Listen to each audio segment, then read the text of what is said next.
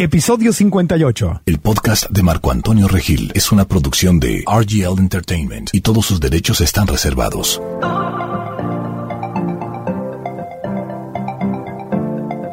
Bienvenidos al podcast de Marco Antonio Regil. Todos merecemos una segunda oportunidad. ¿De verdad no la merecemos? ¿Me trato a mí mismo con compasión y con amor y me doy segundas oportunidades? ¿O me juzgo como un eh, juez implacable y sin generosidad, sin amor, sin compasión y me pongo sentencias que me hacen sufrir o estar en una cárcel mental el resto de mi vida? ¿Me merezco una segunda oportunidad? ¿Te la mereces tú? ¿Nos la merecemos todos más allá de lo que hayamos hecho? Hoy vamos a explorar ese tema, este tema que nos puede abrir el corazón y abrir las posibilidades para avanzar y crecer juntos. Clara Naum, con una maestría en psicología espiritual que lleva años y años de su vida a dar conferencias, a escribir libros, a trabajar con clientes en empresas, resolviendo problemas en grandes empresas a nivel personal e incluso trabajando con presos en cárceles de alta seguridad, enseñándoles a encontrar la paz en su corazón, está con nosotros. Ella es autora también del libro El perdón como camino a la liberación y felicidad. Hola Clara, bienvenida. Hola Marco, ¿cómo estás? Muchas gracias contento de que estés de, de, vuelta y estamos en una, hemos ido metiéndonos en una línea muy hermosa que a la gente le ha gustado mucho sobre el, tema de mm, darnos una segunda oportunidad, que es un tema que viene muy natural porque la semana pasada, en el episodio anterior, estábamos hablando de que las caídas nos hacen más fuertes.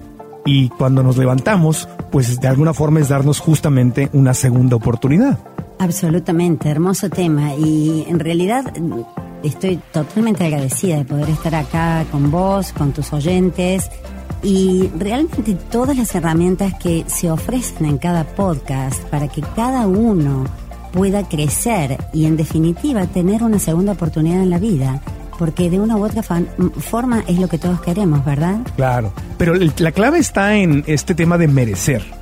¿Me merezco o no me merezco una segunda oportunidad? Porque parte de lo que viene con una caída, le hemos llamado caída porque lo relacionamos y pusimos imágenes como de maratonistas que se caen y cosas así, pero es como un tropiezo, es una caída, es un error entre comillas, es una dificultad cuando pierdo dinero, pierdo una relación o pierdo un trabajo, cualquier cosa de esta, es una caída como en forma metafórica, ¿no? Hablando. Pero cuando me doy una segunda oportunidad, no me puedo dar la segunda oportunidad si no creo que merezco. Absolutamente, perfecto. Yo creo que ahí está la clave y es algo que de una u otra forma todos los seres humanos sentimos eso. Cuando hemos caído, y como bien decías, la caída puede ser muy importante o puede ser algo pequeño, pero lo que importa es cómo nos relacionamos nosotros con esa caída. ¿Qué es lo que sentimos en ese momento? Puede ser la pérdida, como bien dijiste, de un trabajo, una relación, algo que de una u otra forma nos definió por mucho tiempo. Y se va. Absolutamente, y se va. La pérdida de un ser querido, em, la angustia de que no podemos lograr lo que queremos o que nos cuesta mucho. Hay miles de opciones. Cada uno de nosotros hemos experimentado de una u otra forma esa caída.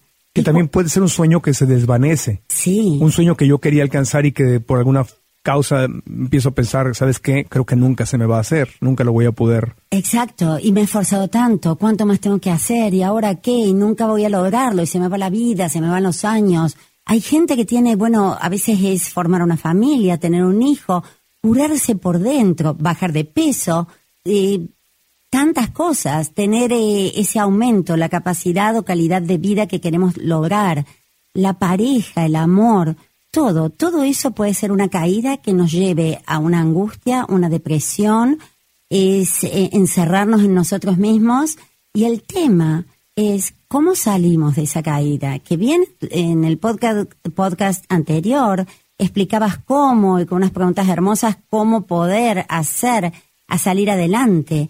El tema es, a veces por más que utilicemos todo tipo de técnicas, si adentro nuestro creemos que no nos merecemos porque hicimos algo muy mal, porque nos equivocamos mal, porque creíamos que le íbamos a hacer bien y le hicimos mal, o porque no pensamos. Entonces ahí está, ¿nos merecemos? Porque viene un juicio, ¿no? Cuando fallo en algo y me caigo, entre comillas, la mente, mi cerebro, mi ego, normalmente me, me autojuzgo Marco, eh, muy malo, ¿por qué hiciste eso? Eso no se hace, no lo deberías de haber hecho, deberías haber sabido hacer las cosas mejor que eso.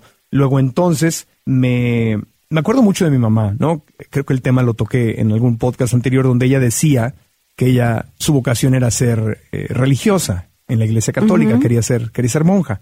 Entonces va y la, la, arrancan, la sacan del convento bajo amenazas, los papás, por otras razones, no porque fueran malos, sino ellos tenían sus razones, es tema para otro podcast, pero la sacan del convento y ella establece en esa caída, o sea, ella su vocación, ¿no? Una niña de 16, 17 años que dice, mi vocación es entregar mi vida a Jesús, a Cristo, en la iglesia católica, yo voy a estar ahí. La sacan del convento y aunque esto claramente no tuvo nada que ver con ella, ella no fue la que decidió, ella al caerse, se le cae esta misión, establece un autojuicio que dice le fallé a Dios y nunca dejó de repetir eso. Fue mi punto de vista, por lo que le escuchaba, le escuché toda la vida repetir le fallé a Dios, le fallé a Dios, le fallé a Dios. Y luego entonces se juzgó y su pena, ¿verdad? Porque es un juez, bueno, te encuentras culpable y dice, esta va a ser tu penitencia, ¿no? Entonces ella solita se mandó a la cárcel diciendo, yo no merezco ser feliz. Exactamente. Y lo decía. Y es lo que ella creía. Ese es el problema, que a veces pensamos muchísimas cosas, pero no necesariamente tenemos que creer todo lo que pensamos. Pero si andamos por la vida con esa etiqueta... Soy culpable. Soy culpable. Cometí un crimen. Le fallé a Dios. Y pensemos, si creemos que Dios está dentro nuestro, estamos fallándonos a nosotros mismos. Sí. Entonces, voy caminando por la vida sintiendo y representando ese juicio en todo lo que atraigo a mi vida. He fallado de una u otra forma. Y si he fallado y creo que no merezco, no merezco ser feliz, no merezco otra oportunidad, o no merezco una buena relación. No merezco estar delgado, no merezco estar saludable, no Totalmente, no merezco triunfar, no merezco que las cosas me salgan bien. Amigos. exacto. Entonces, eso es lo que creo y esa es la experiencia de vida que voy a tener. Por eso es tan importante descubrir qué es lo que significa para nosotros merecer o no merecer, porque en realidad, a los ojos de Dios, todos merecemos. Va más allá de lo que hayamos hecho o de lo que no hayamos hecho incluso para los ateos. O sea, no por más que dije eh, a los ojos de Dios, es todos merecemos una, dos, tres, todas las oportunidades que nos hagan falta para lograr lo que queremos lograr, para salir adelante. Y luego quiero decir específicamente que hay una diferencia en oportunidad a mí mismo o a oportunidad a otras cosas. Mm. Entonces, a ver, como tratando de dividir y entender, como ir pelando la cebollita. Sí. Eh, merecer, para yo poder vivir como que merezco una segunda oportunidad. Estamos, siento que estamos simplemente profundizando con, con el episodio anterior que, que tuvimos con Robana, donde el tema es levantarte y levantarte y levantarte. Levantarte es darte una segunda oportunidad.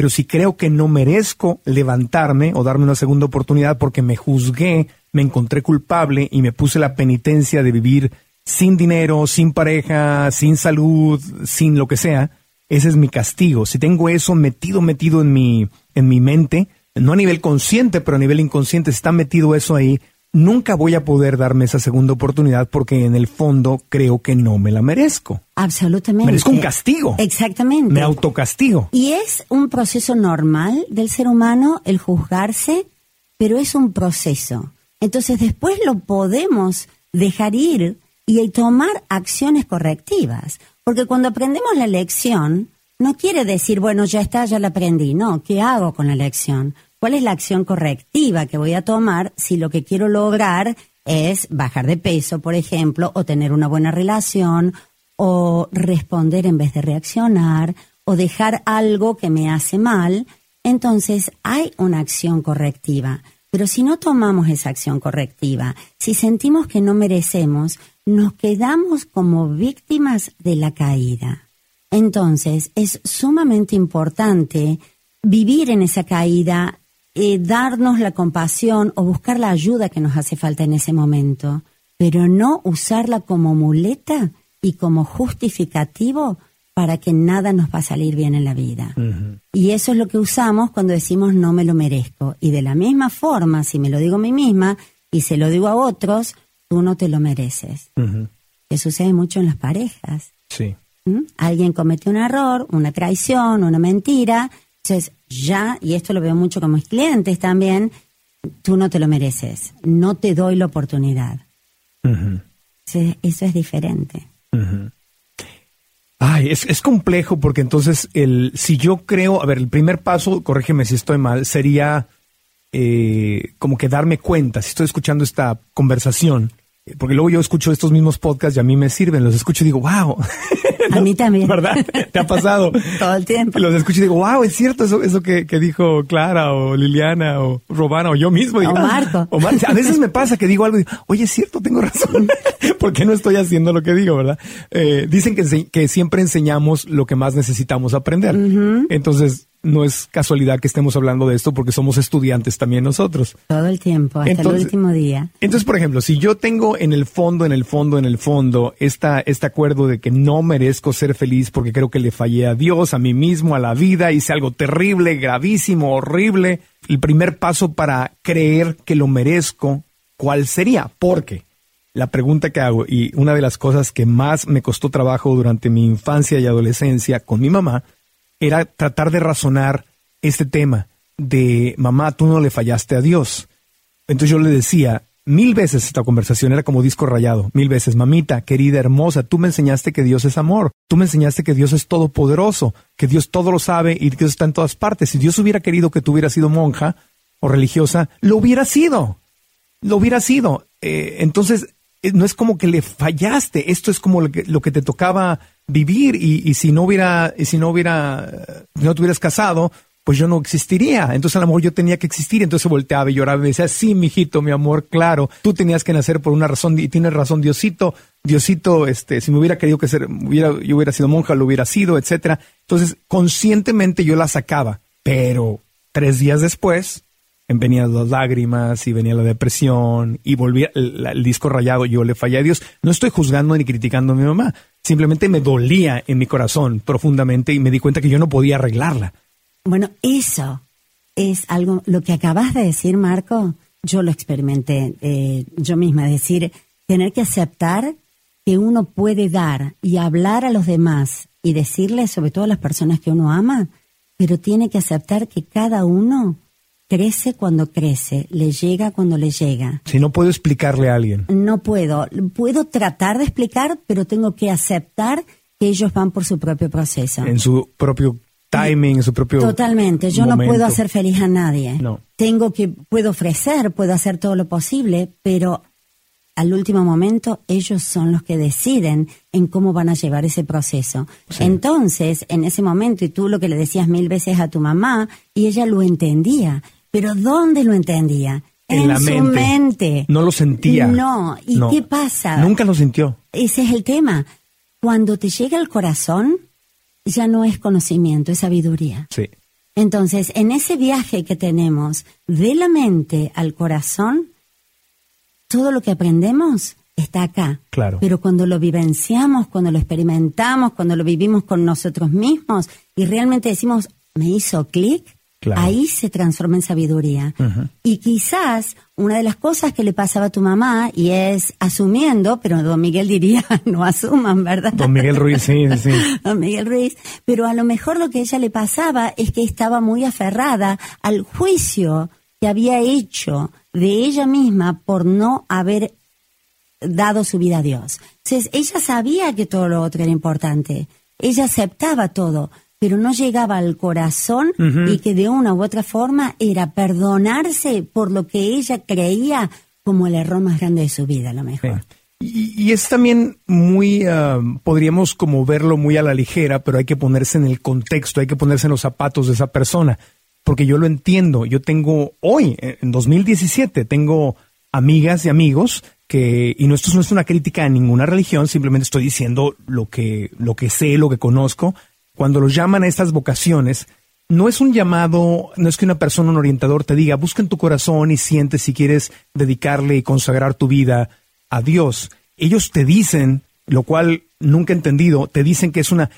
Hay, hay lugares, no voy a decir en dónde, pero hay lugares donde incluso te dicen, tengo una carta para ti. He escuchado esta historia, que te dicen, tengo una carta para ti, Dios te escribió esta carta, y te doy la carta que yo escribí, y te la doy y dice, querida Clara, soy Dios. Te estoy llamando a que entregues tu vida a mí, bla, bla, bla, bla, bla. Entonces estás en una carta donde literalmente te hacen sentir que Dios te está llamando y que si no le haces caso a esa carta o a ese llamado, lo estás traicionando. Entonces, yo no sé qué proceso pasó mi mamá y cuál fue su momento de enamorarse de la idea de ser religiosa, pero en la forma de reclutar gente va muchas veces la culpa. Exactamente. no viene de una expresión auténtica de mi corazón. O sea, a mí nadie me dijo, Marco Antonio, tengo un llamado, una carta de Dios para ti. Si no eres locutor de radio y conductor de televisión, o si no haces un podcast, me estás traicionando. O tú, Clara, si no escribes un libro, me estás traicionando. Porque es lo que dicen esas, esas comunicaciones. Ya hablan como si ellos tuvieran una línea directa con Dios, como si tú no la tuvieras.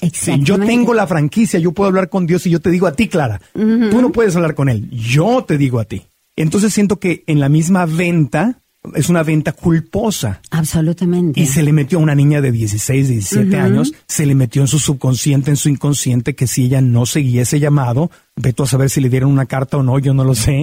Eh, le falló a Dios y Por se supuesto. establece un acuerdo así súper arraigado, hecho unas raíces de las cuales ya ni sospechas de dónde vienen las raíces. Y creo que eso fue lo que le pasó a ella.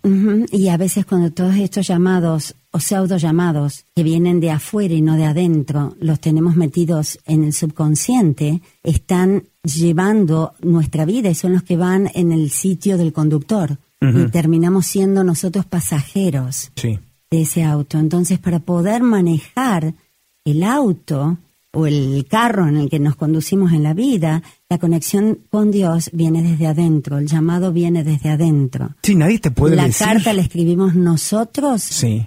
para nosotros mismos. Entonces, cuando llega ese llamado, esa inspiración, la sentimos que viene desde adentro y que no es para ningún motivo externo más que realmente estar en paz con nosotros mismos y vivir el amor.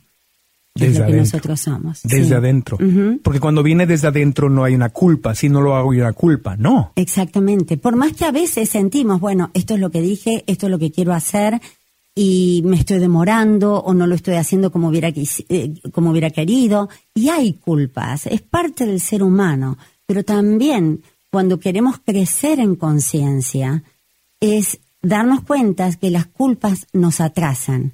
Y no tener culpas no quiere decir no ser responsables. Esto, por favor, que quede bien claro.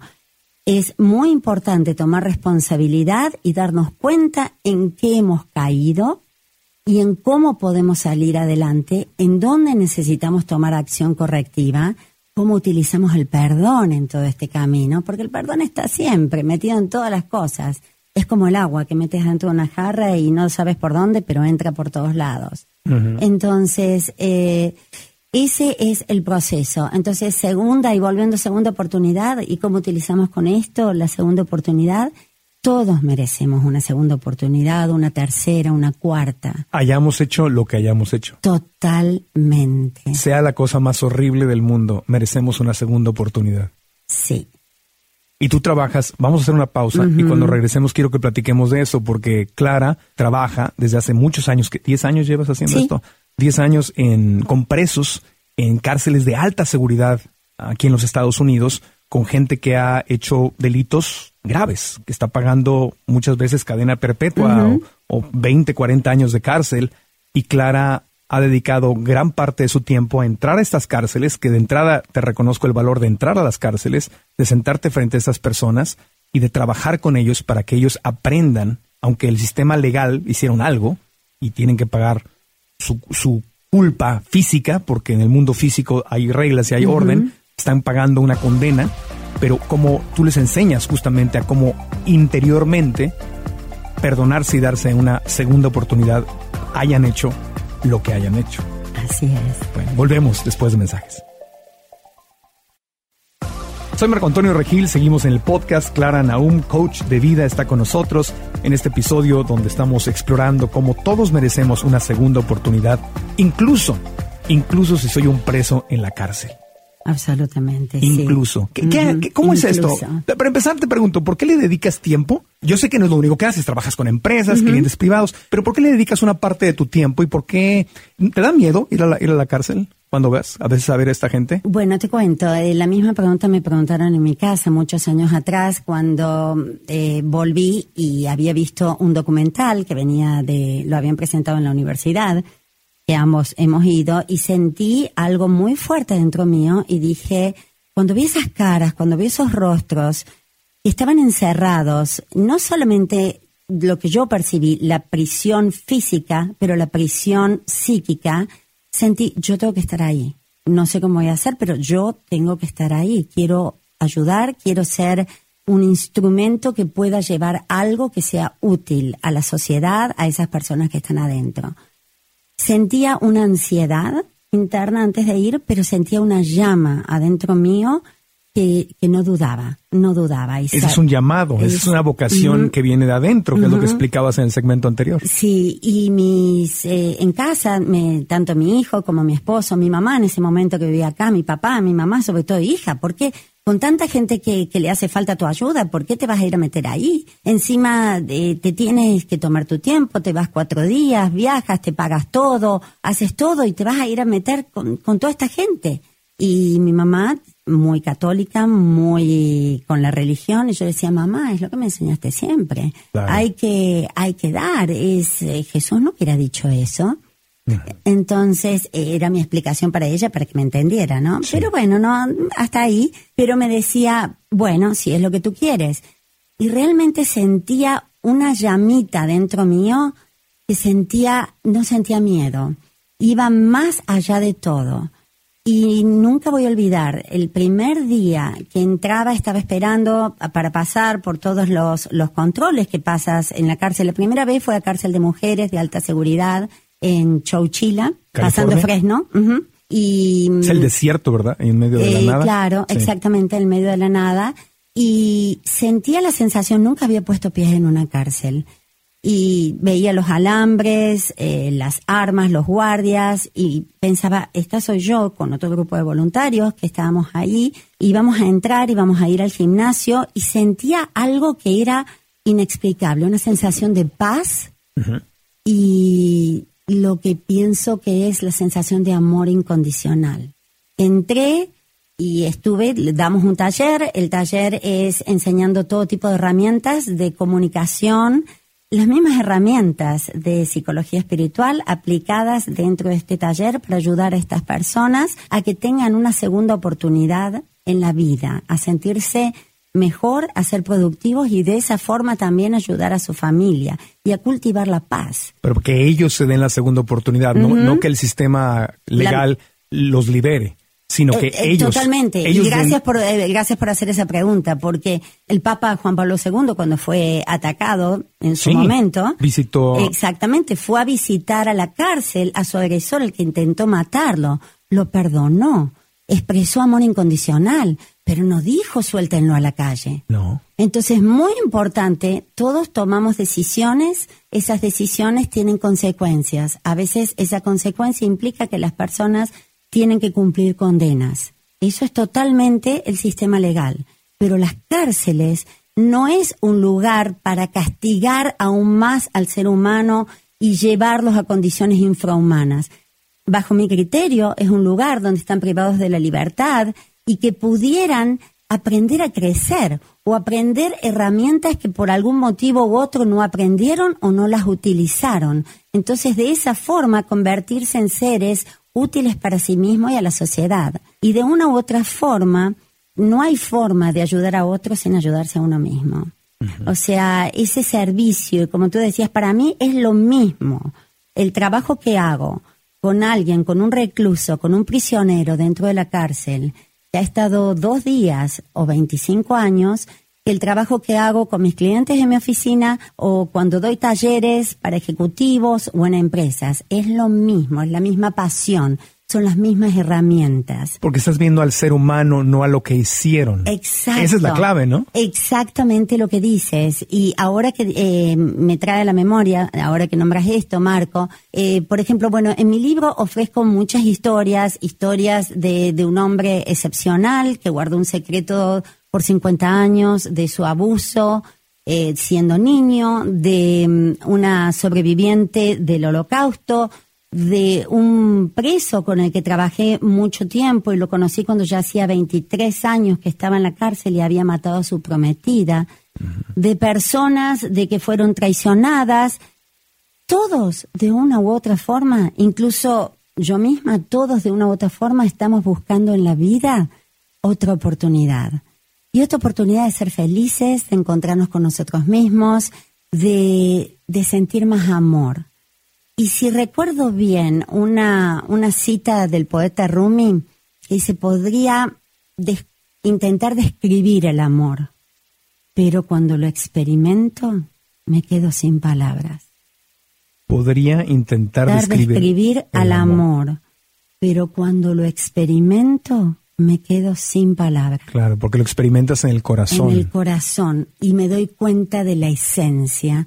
Entonces, si tuviera que definir en pocas palabras cuál es mi experiencia dentro de la cárcel e inclusive con todos mis clientes, pero en este ámbito que es tan duro, tan difícil, es que tengo una experiencia, una primera experiencia de lo que es el amor incondicional y de ver la esencia del ser humano. Es de poder estar sentado al frente de alguien absolutamente sin juicios, sin ninguna agenda, con la intención de ser el instrumento que puede traer herramientas que pueden hacer su vida mejor.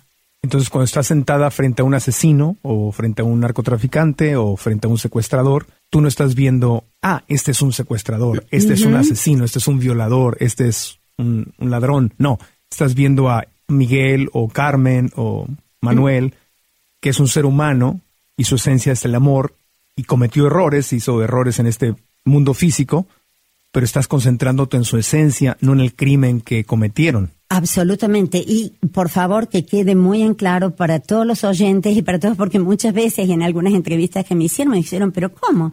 ¿Estás condonando lo que hicieron? No, no, no, no, no es mi función. No es mi función juzgar. Y quiero decir que las personas que van a los talleres durante todos estos años de que voy yendo, y la prisión de hombres eh, no lo comenté, pero empezamos el trabajo hace cuatro años y medio, y las experiencias han sido realmente totalmente enriquecedoras, es yo no estoy condonando absolutamente de ninguna manera. Claro. Pero sí estoy viendo la esencia. Porque para condonar tendrías que estar juzgando también. Absolutamente, muy buen punto, Marco. Es lo, mismo, Totalmente. para decirte que eres culpable o eres inocente, te tendría que estar juzgando. Y esta gente ya pasó por un juicio y ya está en la cárcel. Exactamente. no vas a, imagínate de qué serviría traer gente como tú que dona su tiempo, ah, para volverlos a juzgar. Si eres malo, eres muy malo. Exactamente. No quiere decir que no traigan cosas que te hagan sentir por, por el tipo de crimen o por tipo de cosas que sientes adentro. Claro. Muchas cosas. O sea que es un ejercicio en estar uno presente y es, es tan fuerte el llamado. Claro. Y siento que es como prender una vela y esa llama prende otras llamas, otras llamas, otras llamas. Y el efecto es un efecto dominó, porque no queda ahí en esa persona. Queda que empieza, y lo hemos comprobado, a cambiar la energía de paz dentro de la cárcel. crear paz. A crear paz. No podemos crear paz desde afuera. La paz la creamos desde adentro.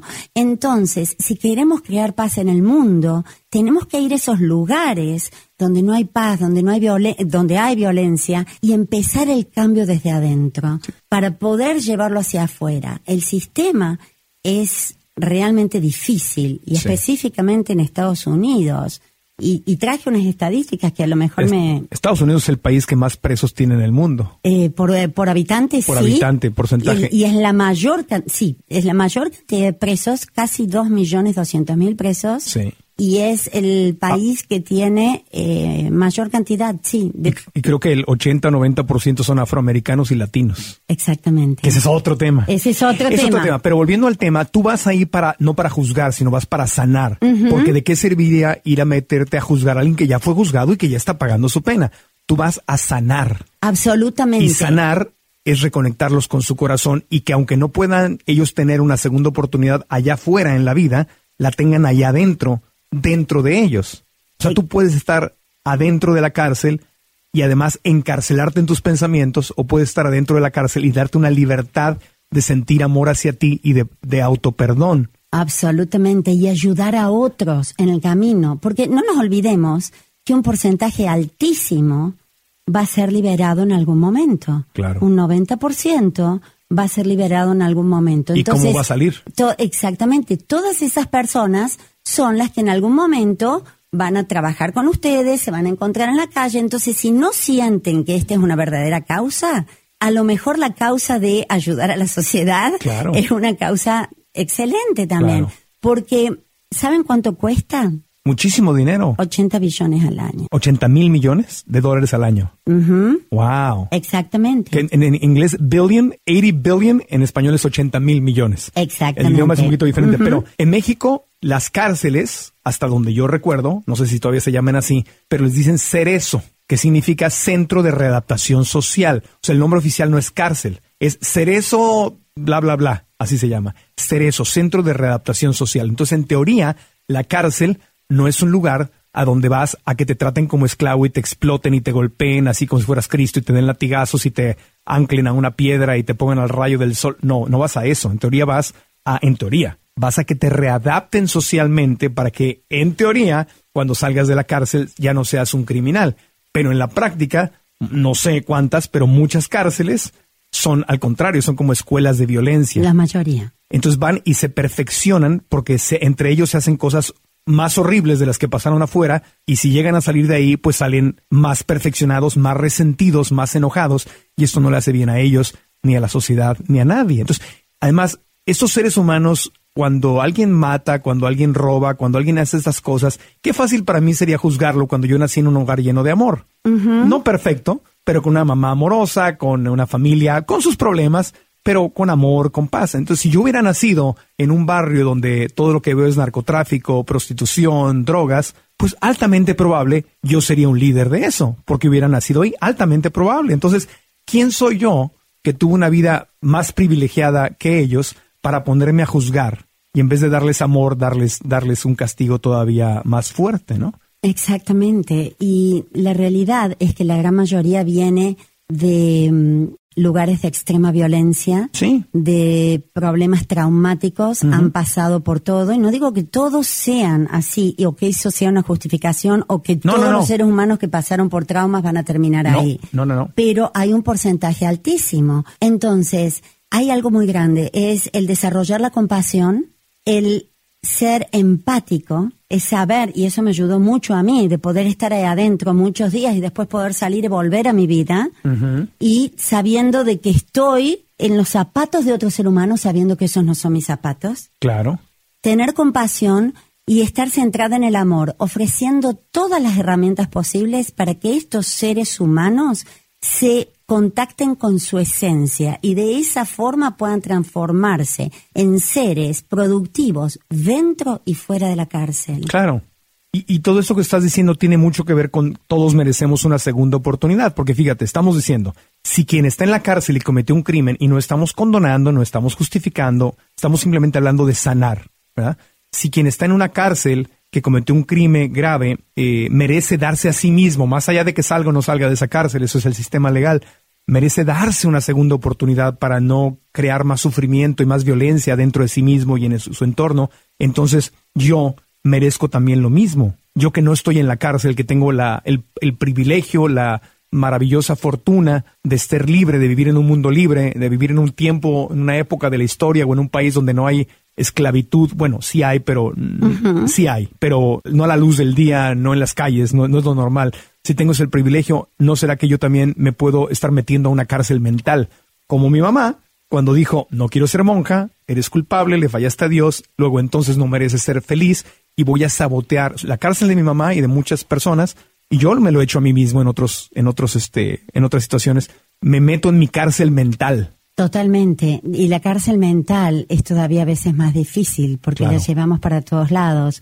Uno de ellos me decía, Clara, cuando salga, yo no quiero llevarme la cárcel allá afuera. Claro. Quiero ser una persona mejor, quiero hacer cosas diferentes a las que hice y quiero, y esta persona es de México, ¿no? Sí. Y iba, mm, debe haber sido deportada en estos últimos meses desde la última vez que lo vi. Había estado prácticamente toda su vida en la cárcel y bueno, ahora con las nuevas leyes, en el momento que saliera lo deportaban hacia México. Y me decía, ¿sabe lo que quiero? Quiero llevar todo esto que aprendí allá afuera, lo quiero llevar a mi país, quiero hacer algo. Todo esto, todas estas herramientas durante todos estos años que ustedes han venido dando su tiempo, usted me ha escuchado, me, escribía cartas, eh, me pedía apoyo en cómo podía hacer, dice, esto lo quiero poner en funcionamiento, porque de nada serviría si dejo, salgo y me llevo la cárcel allá afuera. Entonces, y me dice, ¿sabe una cosa que me sorprendió? ¿Cuánta gente viene acá a veces que yo creo que son libres y viven en sus propias cárceles? Claro. Entonces, eso es impresionante y los invito a todos que piensen y reflexionen en qué cárcel a veces estoy viviendo, en qué cárcel, cuáles son las limitaciones que me pongo a mí mismo que me impiden vivir una vida plena en todas las áreas. Cárcel física y cárcel mental. Hay dos tipos de cárceles. Totalmente. ¿En qué cárcel y estoy nos lleva a una cárcel emocional también. Claro. Porque vivimos atados del drama que vivimos. Entonces, de una u otra forma, eh, como bien sabes, toda esa cárcel mental, los pensamientos, nos provocan emociones. Entonces estamos siendo manejados por las emociones. Entonces la historia que me estoy contando sobre mi vida es una cárcel. Puede ser una cárcel. Exactamente. Depende de qué historia me estoy contando. Exactamente, puede ser, exactamente. Entonces, si nos vamos a contar una historia, ¿por qué no nos contamos la historia de que podemos salir adelante, de que podemos triunfar en el área que que deseemos, que somos amor, más allá de las cosas que hayamos hecho o no. Y no quiere decir que no tenemos que corregir y tomar una acción diferente o caminar caminos diferentes, hacer lo que decimos que queremos hacer. Pero para eso necesitamos determinación, paciencia y perseverancia. Claro. Y fundamentalmente es ir dentro de nosotros y ver, ver cuáles son esas paredes, cuáles son los límites, qué es lo que es. Es lo que es, sí. Y, en, por ejemplo, en el caso de una de estas personas que, que te comentaba, de que está en la historia, que es está muy dirigido al perdón, ¿no es cierto? Porque el perdón nos ayuda mucho. Y el perdón son las llaves de la cárcel. Es lo que estoy entendiendo. ¿Cuál es esta pared? ¿Cuál es esta reja? ¿Y cuál es la llave? La llave es el perdón. La llave es el perdón. Ok, vamos a hacer una pausa y cuando regresemos hablaremos de esas llaves. ¿Qué tipo de perdón? ¿Cómo funciona el perdón? ¿Cómo puedo liberarme, autoliberarme? ¿Cómo puedo darme esa segunda oportunidad? Y en la práctica, en los últimos minutos del podcast, vamos a dedicarlos a, ok, ya entendí, o por lo menos en mi mente ya lo entendí, aunque no lo estoy viviendo todavía en mi corazón, es el primer paso, pero cómo puedo hacerme de esas llaves, activar esas llaves, cómo funcionan esas llaves. Perfecto, en pocas palabras. Sí, en pocas palabras. en pocas palabras, bueno. Pero después de me aguántame oh, eso, vamos a una pausa y continuamos. Soy Marco Antonio Regil y seguimos en el podcast Clara Naum, autora del libro El Perdón como Camino a la Liberación y Felicidad, que ya está disponible en Amazon. Está con nosotros hablando de este tema tan hermoso de todos merecemos una segunda oportunidad y hablábamos de cómo hay cárceles físicas y hay cárceles mentales y sentencias mentales y castigos mentales que alguien, a alguien más a lo mejor me los vendió y yo, pero yo los compré. Yo soy el que el que se está encarcelando soy yo. No importa si me lo dijo mi mamá, mi papá, la tele, la iglesia, quien me lo haya dado, los vecinos, la, la sociedad. El carcelario, el juez, el jurado, el guardia de la cárcel, la reja, las paredes, soy yo. Yo soy el que se está poniendo en esa cárcel mental, pagando una pena de sufrimiento y de sabotaje. Porque claro, si digo yo no merezco ser feliz, pues voy a sabotear mis relaciones afectivas, voy a sabotear mi trabajo, voy a sabotear mi dinero, voy a, sin saberlo, no es consciente, ¿verdad? Pero entonces tengo todo un sistema que va a sabotear y que va a cumplir la sentencia de yo no voy a ser feliz. O a lo mejor es más específica, yo no voy a tener dinero, o yo no voy a tener un buen trabajo, o yo no voy a ser exitoso. Entonces la llave de la llave para liberarme. Exactamente, y por eso el nombre del libro es el perdón al camino a la liberación, y a la felicidad, porque la verdad que la felicidad eh, van siempre de la mano con el perdón. Es muy difícil llegar a sentirse pleno y feliz si no hemos dejado ir las cosas que nos mantienen prisioneros. El problema es que mucha gente busca la llave afuera sin saber que la llave la tenemos nosotros. Sí, que alguien venga a rescatarme. Exacto. Ojalá que esta, que yo conozca a una mujer que venga a rescatarme de las cadenas Exactamente, o que, Que corte las cadenas. Alguien que trae Pero una es sierra. autoimpuesto y ni siquiera sirve la sierra. Sí. Porque cuando vienen con la sierra, si no hemos tomado la decisión consciente de cortar las cadenas, Ajá. las vamos a llevar a donde sea. Claro, porque ese ser humano puede decirte, está bien, chiquito o chiquita, yo te voy a amar, va, Claro. te quiero amar, estoy listo, aquí estoy, aquí estoy para ti, ven, te abrazo, te beso, vamos a compartir, vamos a crecer. Pero si yo no estoy listo, Voy a buscar siempre algo que lo limita. hasta me va a molestar cuando alguien me quiere dar amor. Si yo creo en el fondo que no merezco amor, me va a irritar que alguien me quiera dar amor y me trate. Perfecto, Así. eso es para tu podcast, para seguir. Ese es otro podcast. Exactamente, Ok. exactamente lo que quieres decir, lo que acabas de decir, Marco. Porque la felicidad, nosotros todos tenemos un termostato adentro. Ese termostato está escondido en algún lugar. Mm. Vayan pensándolo para la próxima. Todos tenemos del 1 al 10 un numerito. Y nosotros nos damos permiso hasta dónde llegamos. Y viene condicionado por todas las historias que vivimos, que nos compramos y que tenemos adentro. Y eso es relacionado a lo que vos dijiste recién. Hasta que yo no esté listo o hasta que no me dé permiso de realmente ser feliz plenamente, es muy difícil. Sí, por eso nadie te puede hacer feliz, porque yo puedo conocer a una chica, por ejemplo, mañana conozco a una chica y me enamoro. No estoy, no estoy sintiendo amor por ella, amor verdadero incondicional. Me enamoro de sus piernas, de sus ojos, de su voz, de lo linda que es y me habla bonito y digo, ay, ella me va a salvar. Con ella, entonces temporalmente, sí, el primer mes, ¡ah! cada vez que la veo se me olvida todo y todo está bien, pero ya nos metemos en una relación y luego salen otra vez a flote todo lo que yo traigo por dentro porque esa persona no tiene la, no tiene el, el poder de liberarme de algo que yo, yo he creado en mi vida. Absolutamente. Y por más que después de este podcast entonces tengas una lista enorme de todas las que te van a querer liberar. No pueden. Entonces, Nadie no, puede. nadie puede. Más que yo. Nadie puede. Entonces, lo que pasa es que uno a veces busca en las otras personas algo que uno siente que le falta. Claro. Y el tema es una percepción. No los podemos dar nosotros y ahí sí compartir con esa persona. Pero volviendo entonces, que me decías la llave, llave, ¿cuál la es llave. la llave del auto perdón? Es en un ejemplo muy simple. Es eh, auto perdón, la llave no es el perdón. eh, Bueno, pero es que tiene todas las variaciones, ¿no es cierto? Y es importante, como hablábamos la otra vez, de que a un nivel eh, mm, de ser humano abarquemos todo el perdón. Pero el autoperdón es ese darnos permiso a dejar ir los juicios que están adentro nuestro. ¿Cuándo funciona? Ajá. Funciona cuando hemos tomado conciencia y hemos sido responsables. Sin autorresponsabilidad, el autoperdón no funciona. Autorresponsabilidad significa que voy a, a dejar de culpar a las cosas que están allá afuera de mi tristeza y de mi soledad y de mi infelicidad o falta de dinero. Totalmente, en pocas palabras, porque eso realmente, el autoperdón, hay muchas personas y muchas personas me decían, yo nunca escuché de esto, nunca escuché de aquello. Ah, quiere decir que vas a la cárcel y vino uno y te dijo, hice ciertos crímenes o barbaridades y se autoperdona y ya está todo listo. No.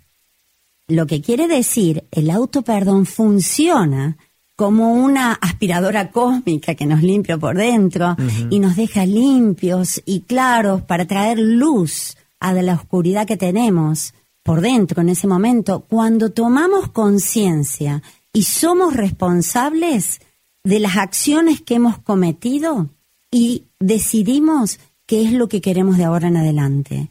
Entonces, cuando hemos hecho todo ese proceso, ahí sí puedo empezar a autoperdonarme, no de la acción, sí de los juicios que emití yo mismo de la acción. Y entiendo a muchos de los que a lo mejor digan, "Mm, ¿qué es esto? ¿Cómo es esto? Ya lo vamos a hablar más adelante, pero por ahora, todos emitimos juicios y nos decimos, por ejemplo, como Johnny, el que está en la historia, me decía, Clara. De tu libro. Sí, Clara, ¿por qué usted no me mira como el monstruo que soy? Era un preso. un preso. Estábamos sentados al frente. Me decía, usted no entiende. Yo soy un monstruo. Le saqué la vida a mi prometida. Soy un monstruo. No merezco el perdón. No merezco que usted me mira como me mira. ¿Por qué me mira así? Yo le dije, Johnny, yo no estoy viendo lo que hiciste. Lo que estoy viendo es tu esencia. Yo quisiera volver la vida atrás, me dijo. No, no puedo. ¿Cómo voy a poder perdonarme? Dije, Johnny, ¿trabajaste con el autoperdón? Dijo, muchas veces. pero no puedo lograr, no la puedo traer de vuelta a la vida. Entonces, después de un proceso y un trabajo muy profundo que hicimos, que es despacito, con etapas, estás cumpliendo una condena. Mientras te sigas juzgando como un monstruo, tu vida va a tener ese camino, vas a sentir que sos un monstruo. Obviamente no estás perdonando lo que hiciste, estás dejando ir los juicios y estás perdonando lo que tú te juzgas a ti mismo como un monstruo. Sí. Entonces, en ese momento, algo empezó una llamita. Me hablaba en inglés en ese momento y de golpe, por mi acento, empezó a hablarme en español, que era su lengua natal, y el proceso lo hicimos en español, que fue mucho más profundo para él. Sí. Todo lleva un proceso. Y porque no es justificar. Eh, por ejemplo, esta persona, ¿no? Que asesinó a alguien. O sea, el hecho, lo que sucedió. Cuando hablábamos la semana pasada de las cuatro preguntas, ¿no? Sí. ¿Qué fue lo que pasó? Bueno, lo que pasó es que esa persona, suponiendo que yo fuera él, diría, bueno, lo que sucedió es que maté a alguien. Eso es lo que sucedió. Pero si dice, lo que sucedió es que soy un monstruo. No, eso no fue lo que sucedió. Ese es el juicio que estás haciendo sobre lo que sucedió. ¿verdad? Exacto, y en ese momento Porque sí no te, te puedes sirve. haber sentido como un monstruo. Claro. Y hace 23 años que estás en la cárcel. Imagínate Claro. que eres tú. Y entonces puedes empezar a decir la desesperación. Él había pasado todo tipo de abusos y lo que determina esto es su ataque de celos, Claro. creyendo que él perdía el amor que tenía. Claro. Y esto no es justificación para No, nada, no pero son historias. Autoperdonarte o perdonar no es justificar, no es decir que está bien, qué bueno que lo hiciste, no pasó nada. No. No, para nada. Porque eso no es responsabilidad y tú estás hablando de responsabilidad. Responsabilidad, que es responder con habilidad. Claro. Ser capaz de responder. Entonces, él no pudo responder con capacidad en ese momento. Sintió celos, Sintió celos. Y no pudo responder. odio, no pudo responder. Todo lo que sucedía en su mente en ese momento, en su corazón, era otra vez estaba siendo traicionado. Otra vez pierdo lo que amo. Claro. Como había perdido el amor de su madre, los abusos que había sufrido y demás. Y de ahí en más dijo, y todo lo que he vivido acá adentro, vivir acá adentro no es fácil, me dice, pero yo soy un monstruo. Entonces con el autoperdón empezó a dejar de ir ese juicio de soy un monstruo. Soy un O monstruo. sea, la realidad es asesiné a alguien, la realidad es estoy pagando una condena, estoy en la cárcel. Ahora, el juicio es soy un monstruo. Exacto. Y si eres un monstruo, imagínate, Marco. No, pues. Imagínate que llevas esto aquí ahí, aden- en tu frente. Sí. Soy un monstruo y camino en la calle como un monstruo, soy un monstruo. ¿Qué vas a, cómo vas a actuar? Pues un monstruo no se merece amor, un monstruo no se merece eh, ningún tipo de compasión, un monstruo merece castigo, un monstruo merece, no sé, que lo encadenen a una celda y estar ahí en el solitario. en- Exacto. Que no le den de comer, que lo pateen, que, Exacto. que lo violen. Un, Total, monstruo, un- monstruo merece todo el castigo. Exactamente, y eso es lo que él vivía eh, experimentando. Claro. Entonces, cuando empezó a dejar ir eso, que lo estamos hablando acá en minutos, Claro. pero fue un proceso largo, empezó a sentir, le digo, ¿qué vas a hacer con esa energía que estás dejando ir? ¿Qué vas a hacer ahora con toda esa sensación si en vez de pensar que eres un monstruo, ¿qué es lo que realmente eres? Claro. y rompió en lágrimas. Me dijo, yo siempre hubiera querido ser distinto, siempre hubiera querido, creí que mi vida iba a ser diferente. Claro. Y soy un ser que quiero ayudar a otros, Wow. que quisiera ayudar a, a otros que entran acá que no vivan lo que yo viví. Yo quisiera darle la vida a ella y no se la puedo dar más, pero sí quiero ayudar, ser un ser que trae amor, caminar y darle, darle la mano al que está caído. Quiero decirles a los demás que tienen otra oportunidad, que de acá se puede salir peor o se puede salir mejor. ¿Me puede ayudar? Yo le dije, sí, Qué te maravilla. podés ayudar. Y yo soy el canal, pero el que se ayuda vas a ser vos. Tú, sí. Entonces eres tú. ¿Qué puedes hacer de hoy en adelante? Entonces lo primero es cambiar el rótulo, dejar ir. Quitarme esa etiqueta de soy Sí, un monstruo. Absolutamente. Entonces, ¿y qué eres? Le dije, ay, claro, no lo puedo decir, no la puedo mirar a los ojos. Y yo le dije, por favor, dítelo tú mismo, despacito, todas las noches. E hicimos ejercicios. ¿Qué es lo que eres? Soy un ser compasivo que cometió muchos errores, que me arrepiento, que pido perdón escribió una carta que ya lo había hecho muchas veces, aunque ya no estuviera, a su novia que ya no existía, y tomó la decisión de qué tipo de hombre quería ser, porque hasta ese momento él no se sentía hombre. Y de ahí en más, en una de las últimas cartas que recibí, me dijo, ¿sabe que ahora puedo ir a las duchas y no tener el miedo que tenía antes? Puedo ir a las duchas y sentirme hombre y ya no siento el miedo, ya no va el monstruo, va el ser humano. Y tengo bajones y tengo subidas, Sí. pero sé que puedo ser un ser útil. Claro. Y no es eso lo que queremos, Claro. ayudarnos a nosotros mismos y a todos los demás a que hagamos una sociedad más libre, que podamos experimentar paz, que podamos experimentar amor y como en todo el cambio viene por dentro. Sí. Y eso es una verdadera rehabilitación. Rehabilitación del corazón, espiritual y social. Que si al final del día el concepto que tienen en México de centro de rehabilitación social, entonces eso es lo que realmente necesita la gente que está presa, darse una segunda oportunidad que no es condonar lo que hicieron, empieza, fí- fíjate, de hecho es- lo estoy teniendo como muy claro, el autoperdón y el dejar ir estos juicios empieza no condonando lo que hice, No. empieza responsabilizándome de lo que hice. Cometí un error, pero soy un monstruo, es un juicio. Cometí un error muy grave, es la realidad.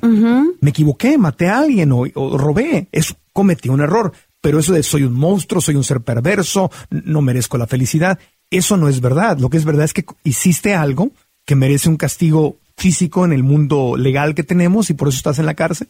Pero soy un monstruo es otra cosa. Ahora, muchas personas eh, que no están en la cárcel están afuera, pero mentalmente en una cárcel es porque están diciendo soy un monstruo, no, lo- no valgo, no valgo lo suficiente, soy un perdedor o perdedora. Exactamente, fracasé montones de veces. Soy y mediocre. y nunca voy a llegar, y cómo Estoy voy feo. a hacer, y sí, me miro al espejo, y tantas cosas. Entonces, esa cárcel permanente, Sí. los invito a que se fijen cuál es la etiqueta que se ponen cuando se están juzgando. Y en vez de darle energía a esa etiqueta, que es el juicio que tenemos por dentro de nosotros mismos y de nuestra situación, ¿qué pasaría si hago algo diferente?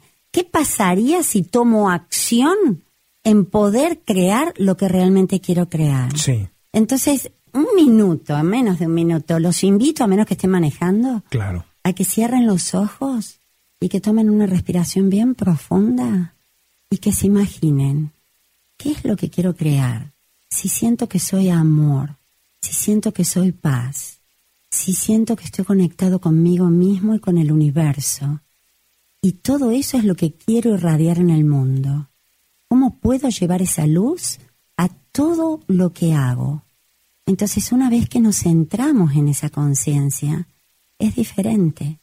Se toma una respiración profunda, imagínense, véanse a ustedes mismos teniendo una segunda, tercera, cuarta oportunidad. Las que haga falta. No se definan por el pasado, no se definan por los fracasos, por el dolor, el abandono, la pérdida, el abuso, lo que haya sucedido en sus vidas. Defínanse por el amor que son. Y de ahí en adelante es tomar la acción que quieran tomar para lograr lo que quieran lograr. Si hace dos episodios lo hablábamos, no soy mi cuerpo, no soy mi trabajo, no soy el dinero que tengo en el banco, pero tampoco soy mis errores. Exactamente. Y tampoco soy mis aciertos. Eh, fundamentalmente. Ninguna de las Porque dos. como todo en general la mente ti- tiende a ir a lo negativo, nuestro eh, cerebro de, de que tiende a sobrevivir tiende a ir a lo negativo, cuando hay algo positivo como mucho éxito, eh, mucha, mucha fama, entonces, bueno, no me voy a definir por lo negativo, y, y esto es otro problema también que trabajo con muchos ejecutivos, pero me defino por el éxito, yo soy el éxito. ¿Y si se va? Y exacto. ¿Qué pasa? Por la mujer hermosa que tengo acá, por el marido espectacular o por los hijos, lo que sea. No. Yo no soy mi éxito, no soy mis fracasos, no soy mi cuerpo, No soy mi juventud, no soy eso. no soy mi salud, Absolut, no. ni, ni- soy mi discapacidad física, ni soy mi- el cáncer que tengo. Nada. No soy nada de eso. Y cuando logramos fundamentalmente entrar en esa conciencia, que no es que la viva- vivamos siempre en ese nivel, pero lo importante es volver a ese lugar donde sabemos que no somos nuestro dolor. Sí. y no somos ni las cosas buenas ni las malas que nos, nos suceden. Nada. Entonces creamos una felicidad que es como un container, algo que nos sostiene, Un contenedor. un ajá. contenedor, gracias, mucho más grande que la tristeza y el dolor, que abarca todo. Sí. Y esa etiqueta, y ya estamos cerrando, pero esa etiqueta eh, siempre trato de ser muy honesto y abierto con, con todos, porque creo que es la única forma en que de verdad estamos en este crecimiento personal. Esa etiqueta de soy un, en el caso de esta persona que decía soy un monstruo, no tiene que ser una etiqueta negativa.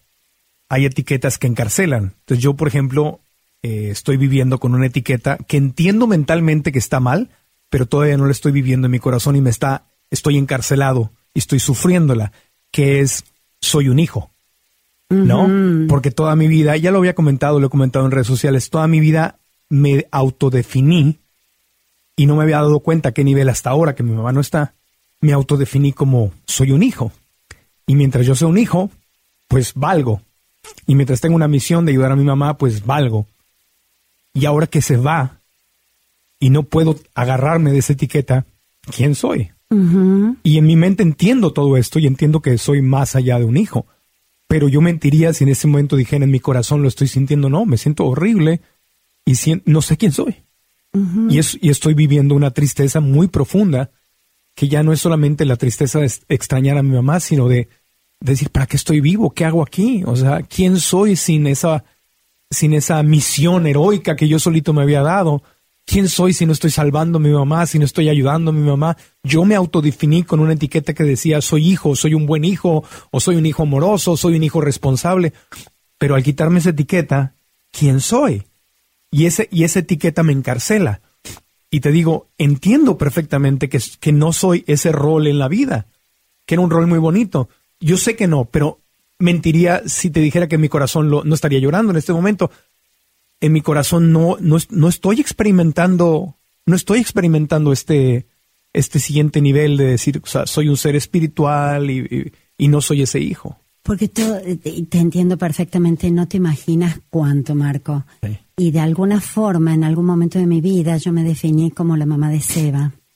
Ajá. Y de- Soy, soy una mamá. Sí, soy la mamá, la mamá de Seba, mi, mi único hijo, es eh, ese ser excepcional. Y, y en un momento Seba eh, me dijo, mamá, haces tantas cosas, tantas cosas lindas, tantas cosas buenas por el mundo, ya has hecho tanto por mí, Sí. da todo lo que tenés en tu corazón a los otros, vos no solo sos la mamá de Seba. Claro. Y me tocó tan profundo, era, era Sí. jovencito mi niño.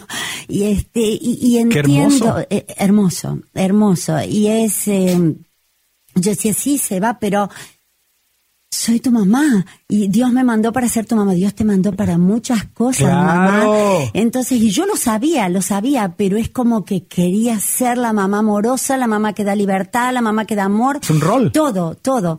Y de una u otra forma tenía muchos roles y, y no sabes cuánto y cuánto me llega todo lo que dices, todas Sí. tus lágrimas, todo lo que dice tu corazón, lo que dices, lo tengo en la cabeza, pero no acá. Entonces, esas que creo que son eh, 18 inches, ¿verdad? Pulgadas. Que 18 llegan de- pulgadas entre el de- cerebro y el corazón. Exacto. Entonces, a veces demoran una vida, a veces demoran un segundo. Sí. El momento que llega, llega. Pero es, eh, a veces los roles lindos que nos autoimpusimos por un motivo u otro, es como que es más difícil dejarlos ir, porque es algo heroico, como dijiste, es algo lindo, no lo quiero dejar ir.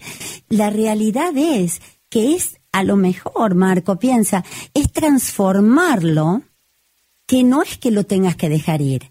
Es decir, fue hermoso mientras duró y cómo voy a recuperar esa parte de mí que murió Sí. cuando eso murió. Porque en realidad a veces no es solo lo que se va, es lo que muere adentro nuestro Sí. cuando alguien se va.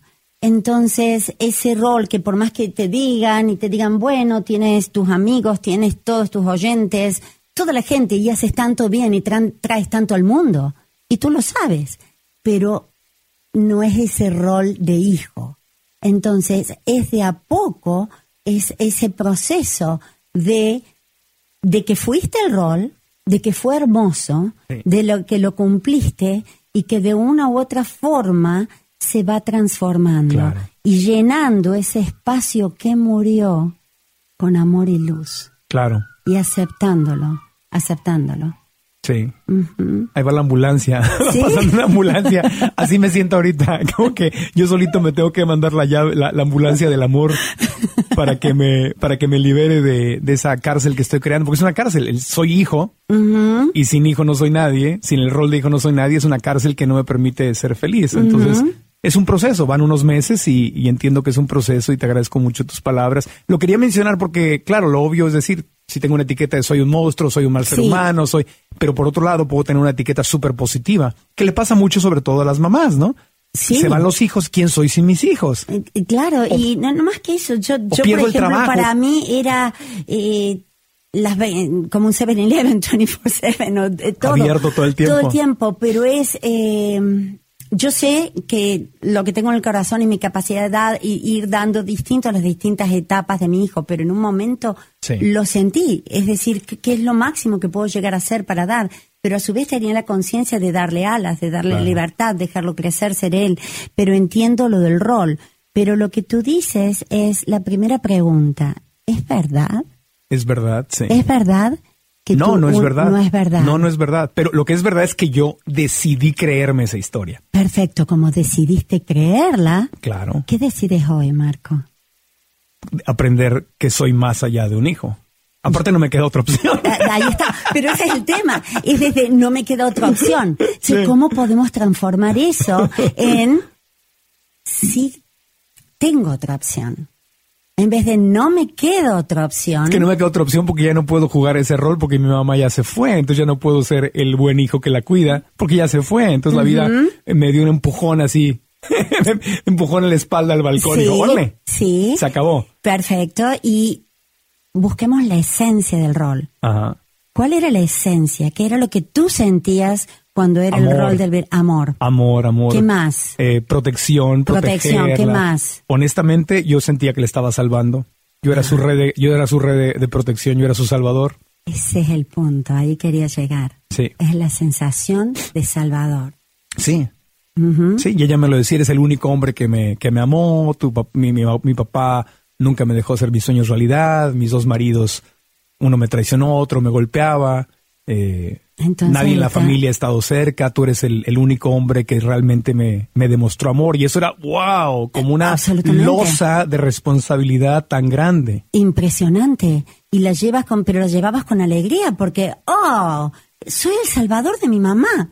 La persona Superhéroe. Eh, totalmente. y, la, y la gente le gusta y la gente me dice cosas bonitas cuando sabe eso de mí. Claro muchísimas mujeres van a decir, oh, yo también quiero un hombre así, van a decir, quiero qué hermoso, que mira qué hijo, y por supuesto que es lindo y eso alimenta inclusive más todo eso, pero busquemos cuál es la esencia, qué es lo que tú sentías, porque eso lo tienes acá. Útil, me sentía muy útil. Ahí está.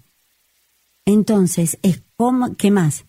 Eh, me sentía muy útil, me sentía eh, alineado con Dios, me sentía que estaba haciendo algo trascendente eh, con, con, gusto sacrifiqué mi, mis, mi adolescencia, me brinqué mi adolescencia para trabajar desde muy chico porque sentía que era una gran misión que yo estaba obteniendo. Entonces me sentía como que mi vida tenía sentido. Absolutamente. Entonces ese es el sentido y es real, lo hiciste. Sí. Y fuiste absolutamente exitoso haciéndolo.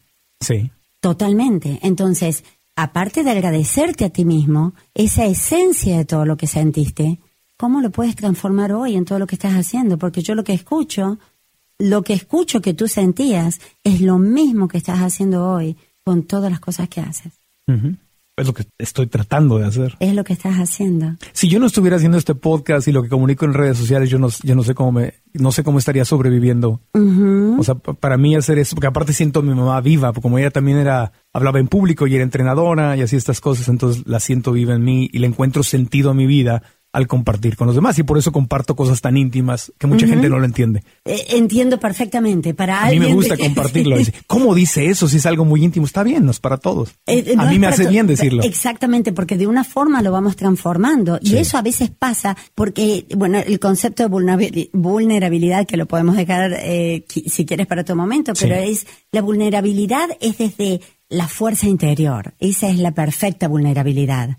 Entonces, y muchas personas sienten a veces, hoy fue muy vulnerable, ahora me meto para adentro porque no quiero decir, pero no, cuando somos vulnerables, ofreciendo nuestro corazón desde un lugar empoderado, trae beneficio no solo para otros, sino para nosotros mismos. Porque al escucharnos decimos, pero oh, estoy haciendo esa función. Sí. Entonces, esa parte, Esa esencia. esa esencia, por eso te, Es como te re- invito que, que, que te concentres en la esencia. Claro, en, en reenfocar mi misión. Eh, Totalmente, que la, has hecho. Sí. Yo lo veo. Entonces, ese camino de la mente al corazón es en sentir que esa esencia está presente. Sí. Está presente. Y por más que nos lleve el nombre de tu mamá, que nos lleve el nombre de Irma, Claro. Entonces lleva el nombre del mundo. Entonces, esa esencia está y el dolor se va transformando. Sí, Porque el dolor es la pérdida, el ser que ya no tenemos, el ser que amamos, pero la- el dolor terrible de haber perdido la parte que murió dentro nuestro, que es la función. Marco el superhéroe, Marco el salvador. Entonces ahí viene, es yo me definí como eso. claro. Y eso fue algo que hice, Sí. Pero no es lo que me define. No soy yo. Sí, mi condición de hijo no me definía. No soy el hijo. Y eso es muy difícil. Es decir, no soy el hijo, no soy el esposo, no soy la esposa. Es, No soy el la- papá, no soy la Exacto, mamá, no soy el eso. hermano. Pero a veces lo decimos, pero hasta que toque profundamente. Claro. Pero es la esencia. Y esa es la llave para liberarme. Exactamente. Para darme esa segunda oportunidad que en ese momento estoy aprendiendo a darme, porque no es un proceso instantáneo. No. Esa llave de perdonarme, me perdono a mí mismo por haber creído que yo era el hijo.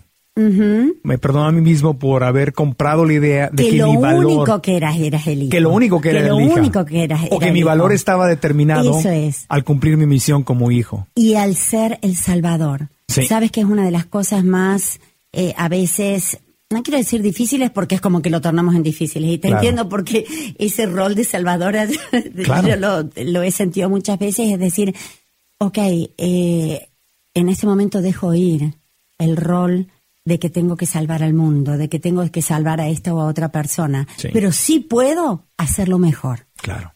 Gracias, Clara. El tiempo se nos acaba, pero continuaremos este tema. Todos merecemos una segunda oportunidad. La llave es el amor, la llave es dejar ir los juicios. Y es más que una puerta, es como una cebollita que hay que ir pelando, pelando. Es como varias puertas Sí. que tenemos que ir abriendo y a lo mejor pasamos de una celda muy pequeña a una celda un poco más grande, una más grande, una más grande, hasta que un día tal vez encontramos eh, la puerta que abre la salida al bosque, al mar, al, al mundo entero. Absolutamente. Y mientras pelamos la cebolla, a veces se llora mucho. Mucho. mucho Gracias. y, y está bien. Muchas gracias. Gracias, Clara. Sigan a Clara Naum en redes sociales, en Instagram, Clara, Nahum, y en Facebook, Clara Naum Consulting. Sí, y en mi website eh, está el test del perdón. Si lo Ajá. quieren seguir tomando, lo pueden bajar de ahí y ver. Claranaum.com, Ujú, claranaum.com, el perdón como camino a la liberación y felicidad. Ahí está el libro y también está en Amazon. Muchas gracias, Clarita. Gracias. Muchas gracias. Y así cerramos el programa de esta semana. Gracias por habernos acompañado. Recuerden, ¿dónde vive el podcast? En marcoantonioregil.com. Si escuchan en iTunes, Stitcher, Google Play o cualquier aplicación de podcast, maravilloso. Denos las cinco estrellas. Si la aplicación se los permite, como en iTunes y, y en Stitcher y en Google Play, esas tres que estoy mencionando. Denos las cinco estrellas y una reseña, un review de por qué les gusta el programa para que más gente se contagie y pueda escucharlo. Pero el podcast vive en marcoantonioregil.com y ahí en cada episodio tenemos la sección de notas donde puedes eh, aprender más. Eh, puedes encontrar las ligas para otros episodios relacionados con este tema y desde nuestra aplicación de Facebook puedes dejar ahí tus comentarios para eh, trabajar, para comentar en comunidad con todos los demás que escuchan qué aprendiste de este podcast. Desde ahí también lo pueden compartir en sus redes sociales, eso es muy importante. Denle share, compartir en Twitter, en Facebook, en cualquier red social que estén usando. Desde ahí lo pueden compartir para que el podcast le llegue a más y más gente. Si no se han suscrito a nuestra lista de correo en marcoantonioregil.com, ahí mismo lo pueden hacer para que cada semana les llegue el podcast y también noticias de en dónde andamos con conferencias, con eventos, eh, promociones especiales que estamos haciendo para crecer y aprender juntos. Les mando un abrazo con todo cariño, los quiero mucho y bueno, próxima semana tendremos un nuevo tema para seguir reflexionando y creciendo. Viene, eh, están escuchando en el verano de 2017, viene el Tulum Vegan Fest, viene el Festival Gastronómico en Tijuana, hay muchas cosas interesantes, todo está en marcoantonioregil.com diagonal eventos. Siempre, no importa cuándo escuchen, ahí están todos los eventos. Gracias, hasta la próxima. Aprendamos juntos.